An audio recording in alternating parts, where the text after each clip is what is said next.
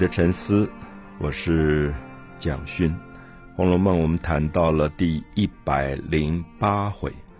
好，我们在前一回里面提到了贾府因为受到抄家之后家败人亡的最悲惨的状况里面，假设贾珍都有罪，要发配到边远地区去。那这个时候，贾母深明大义，拿出了所有自己私人的积蓄。一方面安慰所有的受难的，像假设给他二千两银子，那同时一千两银子交给假设的太太邢夫人。我想，我如果我们很仔细的去了解贾母为什么这样做，因为一方面他是让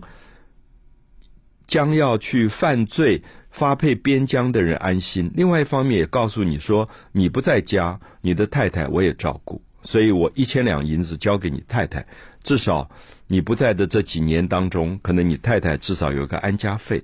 所以贾珍也是如此，他给贾珍一千两银子，说你带在路上用。可是两千两银子我要交给你的太太尤氏，那尤氏因为还要养家活口，所以大家都彼此安心。我觉得那里面有贾母的非常了不起的一种果断、明理啊，明理而且果断，就是我。这知道在这个时候自己不能贪心，自己私心，说我这些钱赶快抓住，因为抄家了，最后有钱的只是我一个人。那这个老太太已经八十几岁了，那还要这些钱，她觉得还要安顿所有的，在家族发生了巨大灾难的时候，她能够安抚所有的人心。所以这里面是名利，而且不会有犹豫，立刻果断处理。啊，我所以我认为贾母的个性里的明理跟果断是让人非常非常佩服的，也让这个家族后来有一个复兴的转机。就是不然的话，真的是一败涂地了啊！真的，一败涂地。可是因为贾母深明大义，做了这样的一个处理，特别是我们在上一回里提到他对王熙凤的照顾。因为王熙凤大概已经被逼到绝路了，因为这个时候连她的丈夫贾琏回来都不给她好脸色，说都是你搞到我们家族在外面有放高利贷的案件、官说司法的案件，所以她亲丈夫都不理她了。可是贾母要肯定，就是说这个人毕竟这么多年在管家，他还是有苦劳，所以他也分了三千三千两银子给这个王熙凤。所以我们就看到，因为这样的一个情况，所以到一百零八回的时候，好像补写的作者希望有一个转机，就是能够把抄家的悲剧稍微变成有一点喜庆的味道。那刚好碰到了史湘云回来，史湘云已经出嫁了，那嫁的不错。那回来以后跟大家报告说自己的丈夫对她也很好，那所以大家觉得多多少少有一个安慰，就是说贾府受到这么大的灾难，可是在这个贾府里长大的史湘云现在婚姻不错，大家有一个安慰。而史湘云又提到说，哎，过两天不是薛宝钗的宝姐姐的生日吗？那贾母忽然想起来说，哦，真的你不讲我都忘了，因为家里面。一连出现各种的灾难，他也忘了这个事。可他说：“好吧，那我们就好好的为他庆生。”那有点想借这个机会，让家里面不要在那边每天见了面就哭哭啼啼，因为抄家，然后两个主要的主人都已经被政府逮捕，发配到边远地区，等于是罪犯了。那在这样的状况里，哪里有心情什么？庆贺啊，或者拜寿，根本没有心情。可是贾母这个时候就觉得说，家族里面要有人出来改变那个气氛，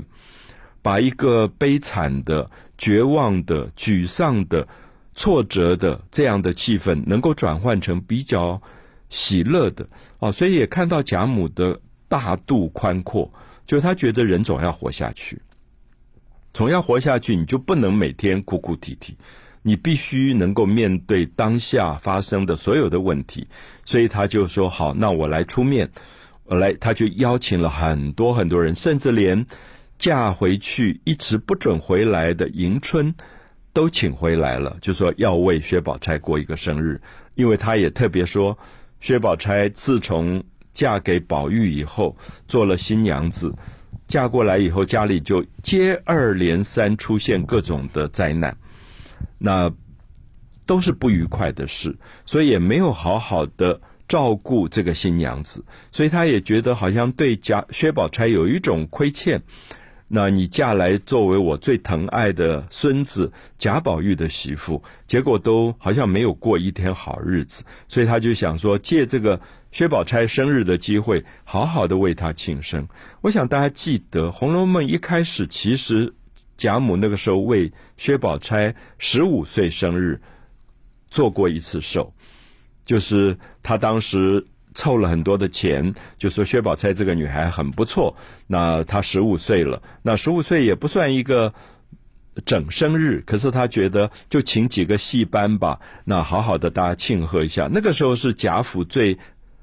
呃荣耀繁华的时候，那现在败落了，在一百零八回，有一点让你想起前面贾母也曾经为薛宝钗庆贺，可是当然。因为家族发生了很多灾难的事情，所以这一天虽然欢乐聚会，呃，大家还是照常的笑。可是，一百零八回的回目叫做“强欢笑，横无庆生辰”，横无君就是讲薛宝钗啊，就是有一点勉强在笑。那其实大家还是心里面有一种悲哀跟不快乐的。《红楼梦》我们谈到了第一百零八回。那么，在这一回继承了一百零五回抄家的事件之后，一连串的悲剧，那么在一百零八回就有一点点想要在文学的大结构上有一点转变，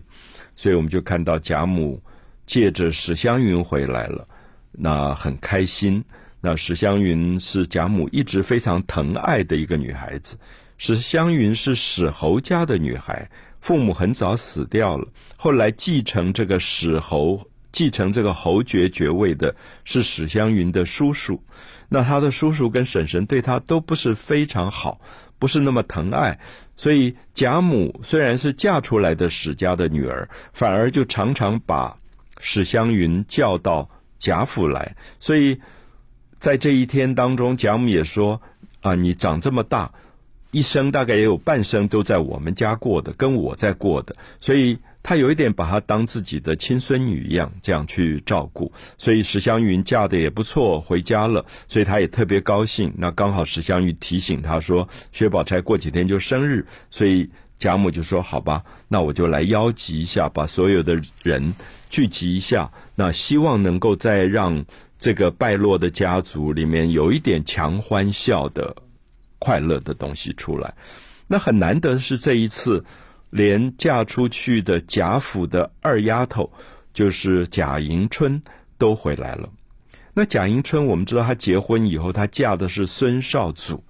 一个有家暴倾向的男人，每天就打这个老婆的，虐待这个老婆的，然后常常辱骂这个老婆。那贾迎春本来是一个娇滴滴的一个公爵府的。这个黄花闺女，那么嫁过去以后就是非常苦啊，过过得非常苦。那常常她也想回家，也回不来。那偶然回来，就跟贾母啊，跟王夫人就哭诉说，这个丈夫对她多不好，多不好。那这一次，竟然她的丈夫这个非常恶劣的。这个有中山狼外号的这个家暴男人孙少祖准许他回来了。那贾母他们都很讶异，说：“诶，这次怎么这么顺利，就让你回娘家来了，跟我们一起聚？”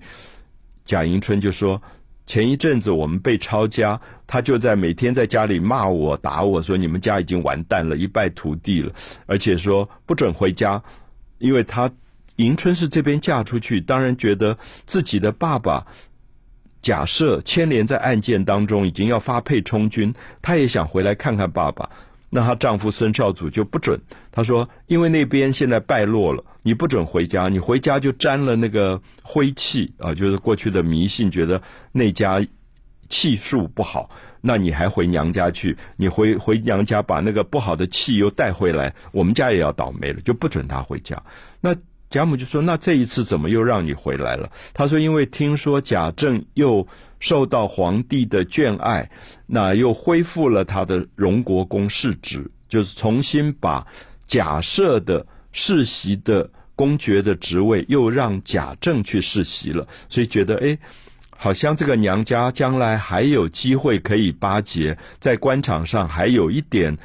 呃应该要去连接的这种好处，所以就跟迎春说：“好吧，那这次让你回家。”所以我们就看到这里透露出孙少祖的那种现实利益。那或者是说，其实，在抄家以后，有很多地方都写到，这个家族因为在抄家败落的过程，亲友全跑得干干净净，所以贾母也很感叹，就是我们荣华富贵的时候，那气焰很高的时候，别人都来巴结你，可是，一旦倒霉的时候，全部跑得光光的。我想这是人性之常啊，不止古代如此，我想今天其实大概也是如此。那其实贾母也很明理，觉得说我们家倒霉了，我们也不要去牵连别人吧。所以很多的亲友，他们也就尽量的不来往。那这个时候，我们就看到曾经被抄家的一个甄家的仆人叫包勇，他投靠贾家。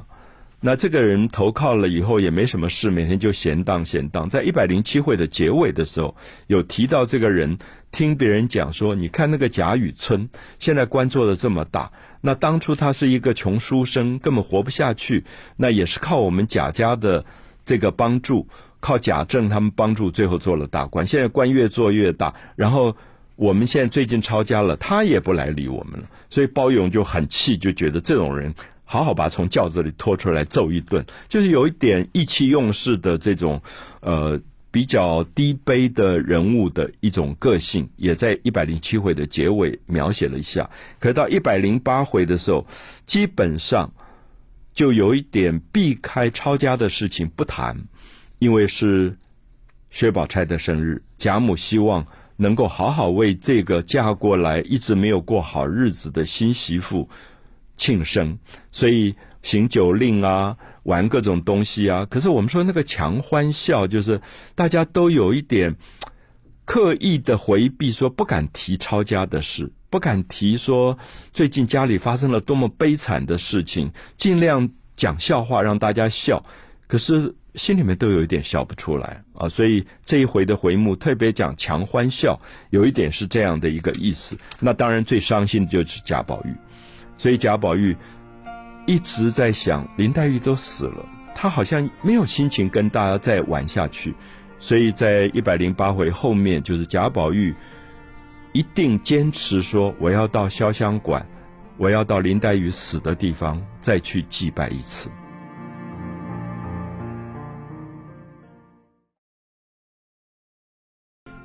我们谈到了《红楼梦》第一百零八回。啊，这一回分两个不同的部分来谈。那第一个部分是强欢笑，就是讲薛宝钗过生日，大家努力的，好像要忘掉家族的抄家的悲惨事件，借着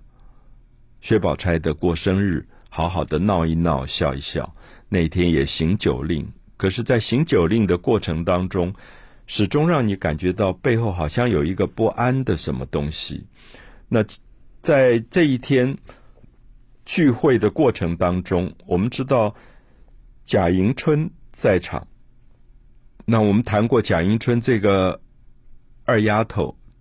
平常都被称为二木头，因为她有点笨笨呆呆的，然后嫁了一个非常不好的丈夫孙少祖。那每天被家暴，所以大家其实那个强欢笑的背后有一个东西是所有的现实都不敢触碰，因为不只是假设贾珍被抓了发配充军了，那这里面还包括自己现在年轻的一代，其实好像每个人都不太如意。大概比较好的一个就是史湘云，因为她刚结婚，那丈夫很好，才貌双全，大家都很为他庆幸。可是我们看他这一天在行酒令的时候，他最后抽出来的签好像也不是很好的签，好像也有一点暗示说他不久也要碰到很多问题，因为他抽到了一首诗是“白瓶吟尽楚江秋”，“白瓶吟尽楚江秋”，好像很好的风景，可是也到了深秋了，所以有一种萧条跟荒凉的感觉。因为没有多久，史湘云的丈夫就死了，年轻夭折，所以你会发现，好像这个家族里面对了所有的事情。而行酒令时候也抽到了十二金钗，那大家都不觉得有什么意外，因为它就是一个酒令里面的一个名称。可是宝玉就吓了一跳，因为他记得他在小说第五回的时候，他十三岁的时候喝醉了酒，睡在秦可卿的卧房，梦到了一个太虚幻境，打开了一个柜子，里面好多的账册，他就看到过十二金钗。就是他自己家里的十二个女性的命运，现在他忽然对起来了。因为那个时候第五回的时候，他看不懂，可是现在他忽然发现，好像一一印证了每一个人的结局。比如说林黛玉的死亡，比如说探春的远嫁，比如说迎春的嫁给家暴的丈夫，好像每一个都在印证。他忽然心里面就有一种伤心跟难过，而这个时候。他们抽出了张敞画眉啊，描写到古代有一个很深情的男子叫张敞，那他很爱他太太，所以他常常早上起来时候就为太太画眉毛。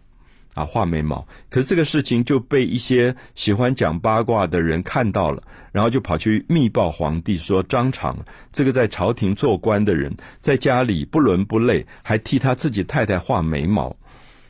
那皇帝也就把张敞叫来啊，我我每次读到这个故事，我都觉得很荒谬，就是中国古代的这种喜欢讲是非的小人，那种八卦的内容实在太好笑了。皇帝就叫来，就说张敞有人。有人匿名信告密说你如何如何？张敞说：“我做了什么不对的事吗？”皇帝说：“他们告你说你在家里替太太画眉毛。”我觉得最了不起是张敞的回答。张敞说：“皇帝，你知道夫妻在房子里面做的事情有比画眉更私密的事。”我觉得那是了不起的一个宣告，就是说为什么华人的社会最后管别人的私事管到连画眉毛都要管？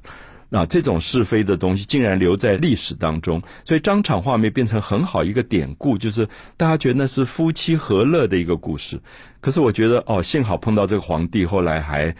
比较明理，不然的话把他抓起来又变成白色恐怖了。哦，所以我们就看到抽到张敞画眉，宝钗跟宝玉都有一点不好意思，因为宝玉跟宝钗是夫妻，张敞画眉是讲夫妻情感很恩爱。所以丈夫才会为太太画眉毛啊、化妆这样的一件一件事情。好，所以我们就看到《